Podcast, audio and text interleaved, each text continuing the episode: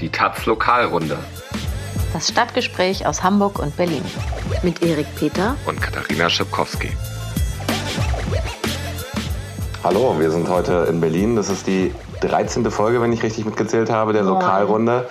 In die iTunes-Charts haben wir es immer noch nicht geschafft, aber wir arbeiten weiter stehen hart. kurz davor. Wir stehen kurz davor.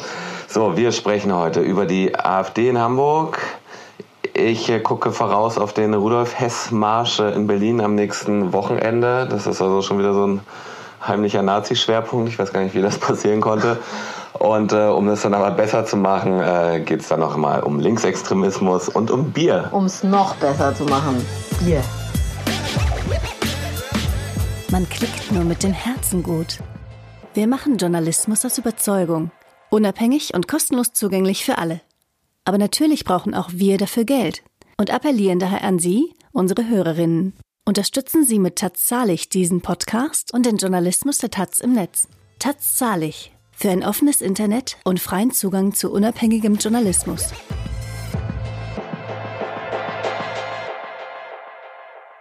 Scheiße. Ich kann noch gar nicht über Bier reden eigentlich. Ja, reiß- ich habe noch von gestern. Ja, reiß dich Oh, zusammen. ist ein bisschen schlecht. Ja, Ja, und dann geht es auch noch um Astra. Das ist so unsere lokale Kiezplörre. Ne? kein Also, Wunder, dass dir schlecht ist. Ja, Ja. so wie euer Sterni oder Pilsator oder was ihr da so feines. Alles keine Berliner Biere, aber Aber das trinkt ihr doch immer hier. ja, Logo. Ist ja, Ja. auch politisch korrekt, ne? Ja, ja, ist es? Weiß nicht, da ist so ein. Löwe drauf, ne? Sterni hat einen roten Stern. Oh ja, stimmt, das ist natürlich höchst fortschrittlich. Das kann man von Astra nicht gerade behaupten. Äh, Sie sind schon häufiger mit sexistischer Werbung aufgefallen. Letzte Woche haben sich sehr viele Leute aufgeregt über ein Plakat, das dick prominent mitten auf der Reeperbahn hing. Da war so ein pakistanisch aussehender Mann drauf im Nixon-Kostüm. Das ist doch ganz fortschrittlich. Hätte Ja. eine Frau sein können normalerweise. Super fortschrittlich, ja. Also hatte so einen Nixon-Schwanz an und so zwei Zitronenscheiben auf der Brust, also so ein äh, Honolulu-Bikini-mäßig. Und darüber stand dann halt aber, wolle Dose kaufen? Also so wie, Gibt's Astra in Büchsen? ja, gibt's in Büchsen, ja. Mhm. Kiezmische, das ist das Alster von Astra. Das heißt Radler, glaube ich, im Rest Deutschlands. Ja. Und verkauft sich besser mit so rassistischen Äh, ich weiß nicht, oder? schmeckt sehr lecker, muss ich dazu sagen. Äh, aber auf jeden Fall ist natürlich voll die Verarschung. Auf St. Pauli laufen sehr viele Rosenverkäufer pakistanische rum und das ist natürlich eine Anspielung darauf, so wolle Rose kaufen, Dose. Und ähm, ja, dann hat Astra einen Shitstorm abbekommen. Auf Facebook hat eine Userin Astra gefragt, äh, was das soll und äh, Astra hat ähm, sich mit der Antwort noch ein bisschen weiter in die Scheiße geritten, hat geschrieben, äh, du findest das rassistisch, das tut uns sehr leid, das war gar nicht so gemeint. Ähm, wir glauben gar nicht an Rasse, wir glauben an Menschen, kleine, dicke, dünne, weiße, braune, alle Menschen. Und sie alle haben ein Recht darauf, mal aufs Korn genommen zu werden von uns.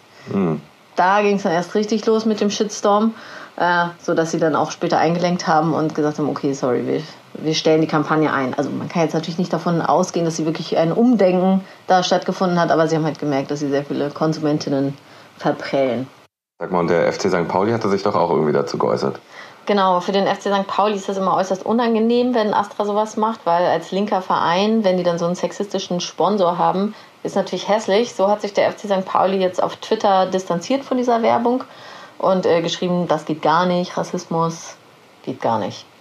Ähm, aber die Auseinandersetzung gibt es schon länger zwischen dem FC St. Pauli und Astra, äh, weil die halt immer mit solcher Werbung kommen. Ne? Also die hatten zum Beispiel auch so ein Werbeplakat von so einem Frauenarsch in knackig enger Shorts und da stand dann drauf, das ist der neue Astra Touchscreen, also so Touch wie Grapsch. Ja. Genau. Ähm, so dass sich jetzt ähm, im März der FC St. Pauli mit Pinkstings zusammengesetzt hat, mit dieser Organisation, die sich mit Sexismus in der Werbung befasst und Regeln erarbeitet hat, um sexistische Werbung aus dem Stadion zu verbannen. Also ist jetzt richtig verboten, so Werbung, die Frauen zu Objekten degradiert oder auch ähm, Geschlechterrollenbilder reproduziert oder so. Was es allerdings weiterhin gibt, sind so umstrittene Separés im Stadion. Also man kann sich da so ein Separé, so eine VIP-Lounge quasi mieten für ein Spiel. Und es gibt einige Kunden, die haben so ein Dauerabo da, ähm, mieten halt immer eine bestimmte Lounge, dann haben die dann auch so selber gestaltet und so. Und Susis Showbar, einer der größten Strip-Läden auf dem Kiez, hat eben ein so ein Separé und da sind halt auch so Stangen, wo früher immer äh, Frauen gestrippt haben. Mittlerweile dürfen sie sich nicht mehr ganz ausziehen. Also so, weiß nicht, Tanga ist okay noch oder so. Ähm, ja, weil es halt sehr viel Protest gab dagegen. Und ähm, St. Pauli hat noch einen anderen problematischen Sponsor. Das ist ähm, der US-Sportartikelhersteller Under Armour. Die ähm, sind so dicke Buddies mit dem, mit dem US-Militär und geben zum Beispiel Kriegsveteranen Prozente und sind auch irgendwie mit der NRA, mit der Waffenlobby da verbandelt. Naja, soweit ist es her mit der linken Einstellung da beim FC. Ja, es ist ja ein Jammern auf hohem Niveau, wenn man sich anguckt, wie so Debatten in anderen Vereinen geführt oder überhaupt nicht geführt werden. Das gebe ich zu, auch wenn ich da nicht so drin stecke. Okay, schauen wir nach Berlin. Nächsten Samstag wollen hier die Nazis auf die Straße gehen zum Rudolf Hess Gedenkmarsch. Rudolf Hess Gedenkmarsch. Ja, leider zum zweiten Mal jetzt schon äh, in Berlin-Spandau. Letztes Jahr war das 30-jährige Todesjubiläum ähm, und da waren 1000 Nazis äh, auf der Straße. Das heißt, das wird auch in diesem Jahr wahrscheinlich eher wieder eine größere Nummer. Die Frage ist ja, warum hat das so eine Bedeutung? Warum graben die da diesen alten Nazi jedes Jahr wieder aus? Rudolf Hess war der Stellvertreter Adolf Hitlers und hat bis zum Schluss nie gebrochen mit seiner Ideologie. Also der hat in den Nürnberger Prozessen in seinem Schlusswort gesagt, ich bereue nichts. Je ne regrette pas. Ja, und das, äh, das hat sich bis zu seinem Tod auch nicht mehr geändert. Für diejenigen unter euch, die sich jetzt nicht mehr an Zeiten erinnern können, als Hess noch was zu sagen hatte. Du meinst, weil die durchschnittlichen Taz-Leserinnen und Taz-Leser etwas betagt sind, ne? Aber wir wissen jetzt nicht genau, wie es bei den Podcast-Hörerinnen ist. Wir hoffen natürlich, dass sie etwas jünger sind. Jedenfalls hier nochmal so ein paar Fakten aus seiner Biografie. Im Ersten Weltkrieg hat er schon als Freiwilliger gekämpft. Dann ist er nach München gegangen, hat sich dort so in nationalistischen, völkischen Kreisen rumgetrieben, Hitler kennengelernt, beim Hitler... Sich verliebt auf den ersten Blick. Ja, genau. Hitler ähm, beim Hitlerputsch äh, mitgemacht und saß dafür im Knast mit Adolf Hitler zusammen. Ihm ist dann dort vorgelesen worden aus meinem Kampf. Das muss eine sehr innige Oh, ja. Beziehung gewesen sein. Ich also, sehe die beiden vor mir, wie sie sich vorlesen. Also es ist wirklich so, dass Hess in homosexuellen Kreisen als schwarze Bertha unterwegs gewesen sein soll und auch später nur eine Frau auf Geheiß Hitlers geheiratet hat, vermutlich um solchen Gerüchten äh, so ein bisschen den Wind aus den Segeln Schwarze Bertha, was heißt das? Ja, was weiß ich. Aber es, äh, Das war so sein Spitzname sein in den Spitzname. schwulen Clubs oder was? Ja, ja, ja, ja, da kommt wieder die Ah. schwarze Bertha angeschlängelt. Alles so. klar. Ähm, jedenfalls war er dann so Privatsekretär von Hitler, hat seine Briefe geschrieben, Ach ja, dies, das. Praktikant. Ähm, und war dann aber später, also 1932, ist dieser sogenannte linke Flügel der NSDAP um äh, Gregor Strasser ähm, gestürzt worden. Und äh, da war Hess dann auf einen Schlag zweitwichtigster Mann in der Partei. Also der hat dann äh, eine neue Position übernommen, politische Zentralkommission der NSDAP geleitet. Und äh, nach 33 wurde er dann offiziell zum Stellvertreter äh, des Führers und Reichsminister ohne eigenen Geschäftsbereich. Reichsminister. Ähm, interessant wurde es dann im Mai 1941, als Rudolf Hess in einer Maschine auf eigene Faust äh, nach Großbritannien rübergeflogen ist, dort mit dem Fallschirm abgesprungen, um, so vermutet man, dort äh, Friedensverhandlungen zu führen. Also es ging wohl darum, ähm, Hitler den Rücken freizuhalten für seinen Überfall auf die Sowjetunion ähm, und so, ne, damit mit Großbritannien äh, dort nicht sozusagen ein Zwei-Fronten-Krieg äh, ist. Aber in äh, Großbritannien wollte niemand mit Hess reden. So, die haben ihn inhaftiert. Wir kaufen nichts von Nazis. Und in Deutschland ist er einfach als Verräter und Geisteskranker beschrieben worden, ob dieser Aktion. Naja, später in Nürnberg äh, bei den Kriegsverbrecherprozessen äh, ist er verurteilt worden zu lebenslanger Haft und die hat er dann in Berlin-Spandau abgesessen, Aha. ja, im Kriegsverbrechergefängnis in Spandau. Und äh, ab 47 saß er dort. Ab 1966 war er der letzte und einzige Insasse in diesem Gefängnis. Oh Gott. Und zwar bis er dann 1987 gestorben ist. Ich habe mal ins Ah. Taz-Archiv geguckt, äh, Sachen gefunden, eigentlich konstante Thema in der Berichterstattung. 1984 gab es dann einen Artikel, da haben sie äh, ausgerechnet, dass in den letzten 14 Jahren, also von 70 bis 84, äh, wo er der einzige Insasse war, äh, das 20 Millionen Euro Steuergelder gekostet Boah. hat.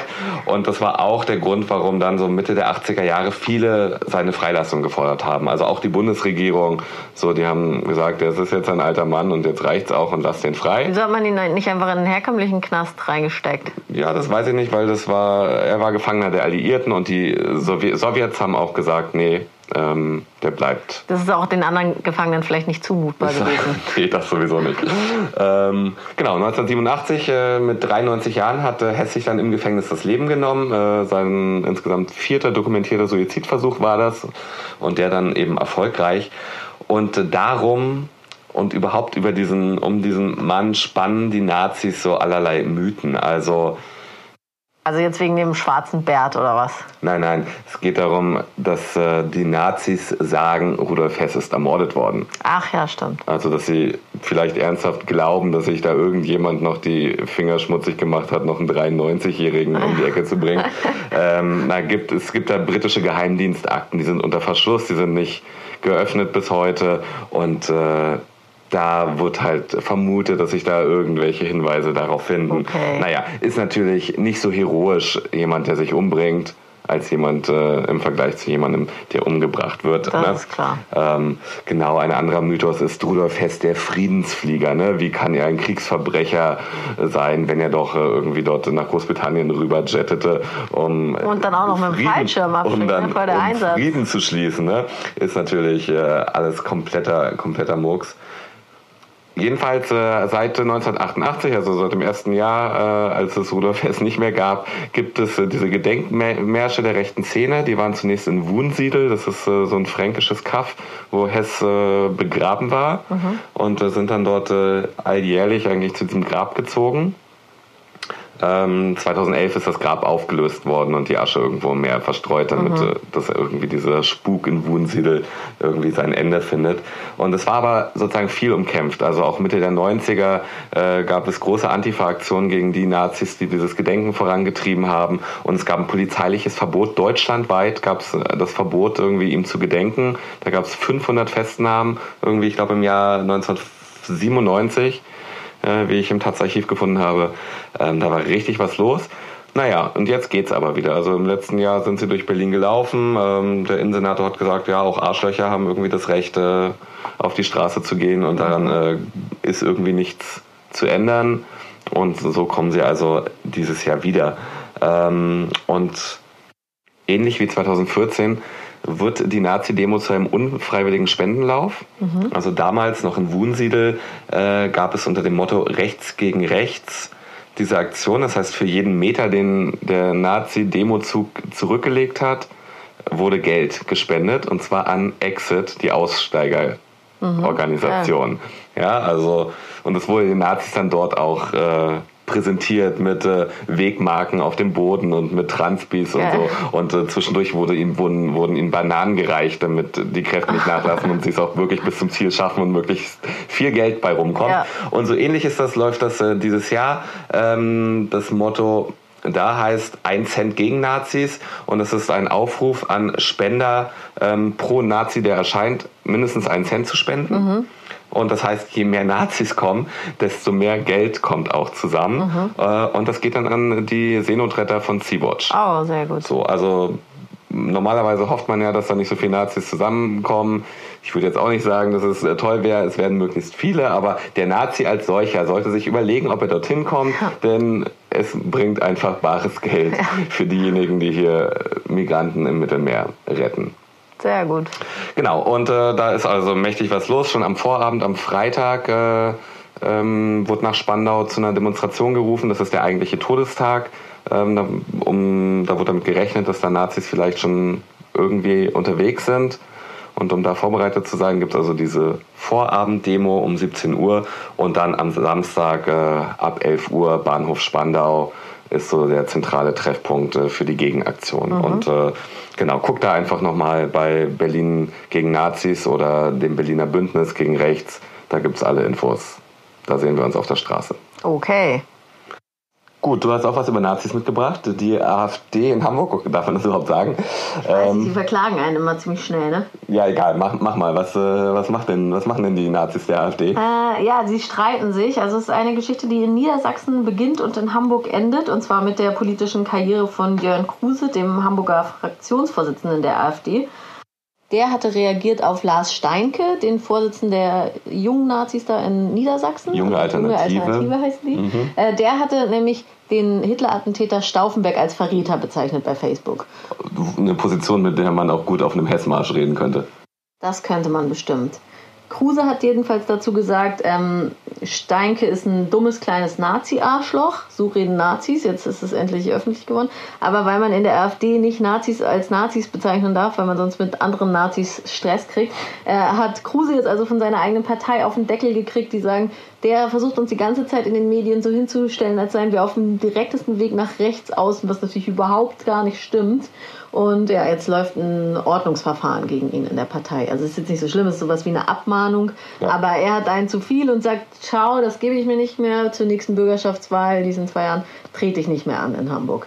Worüber die Leute in seiner Partei wahrscheinlich ziemlich froh sind, ihn jetzt auch mal dann loszuwerden, weil er ist eher so ein gemäßigterer und da gibt es auf jeden Fall noch so ein paar Hardliner, zum Beispiel Dirk Nockemann, der damals unter der Schill-Partei Karriere gemacht hat, Innensenator war, vielleicht erinnert man sich noch Schill, das war der, der dann später im Dschungelcamp war und dann so Der in, Kokser. genau, in Rio Ja. beim Koksen irgendwie gefilmt wurde und genau, also diese Fraktion ist natürlich froh, dass sie den Kruse dann los wird bald. Kommen wir jetzt äh, abschließend nochmal zu einem anderen irgendwie ungemütlichen Verein, äh, der Gedenkstätte Stasi-Gefängnis Hohenschönhausen.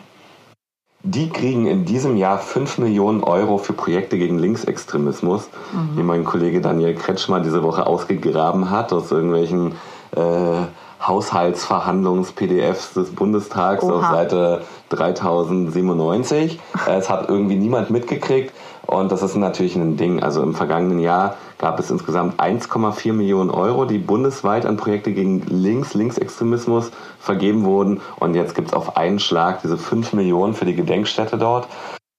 Deren Sinn und Zweck ist der eigentlich, dieses frühere Stasi-Gefängnis äh, als Museum zu betreiben. Da stehen die aber in der Kritik, dass sie so auf Effekthascherei setzen. Und äh, da werden hunderte, tausende Klassen jedes Jahr durchgeschleust und die gehen da eigentlich genauso schlau oder mit genauso viel oder wenig Wissen über die DDR raus, wie sie da reingehen.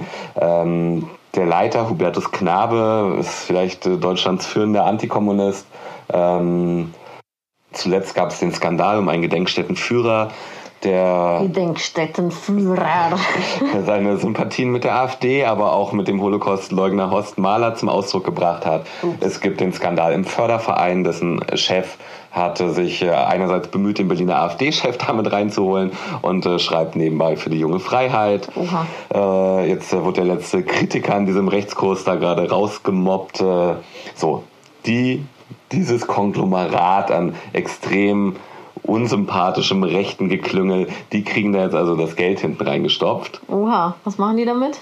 Ja, das wird sich zeigen. Also die kriegen bisher auch schon so ein bisschen Geld für Projekte gegen Linksextremismus und dann äh, haben die Schulungsveranstaltungen etwa ähm, eine heißt No Capitalism, Leben ohne Marktwirtschaft.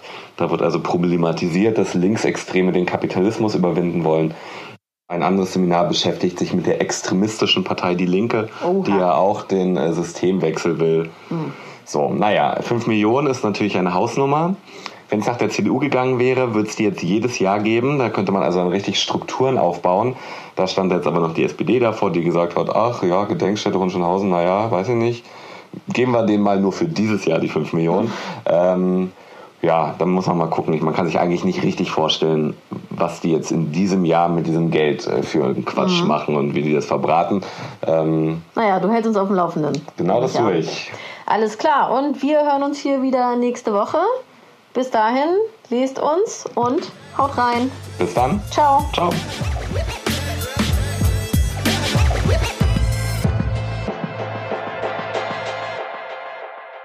Für mehr Links im Netz unterstützen Sie mit Taz Zahlig diesen Podcast und den Journalismus der Taz im Netz. Taz Zahlig. Für ein offenes Internet und freien Zugang zu unabhängigem Journalismus. taz.de slash zahlig.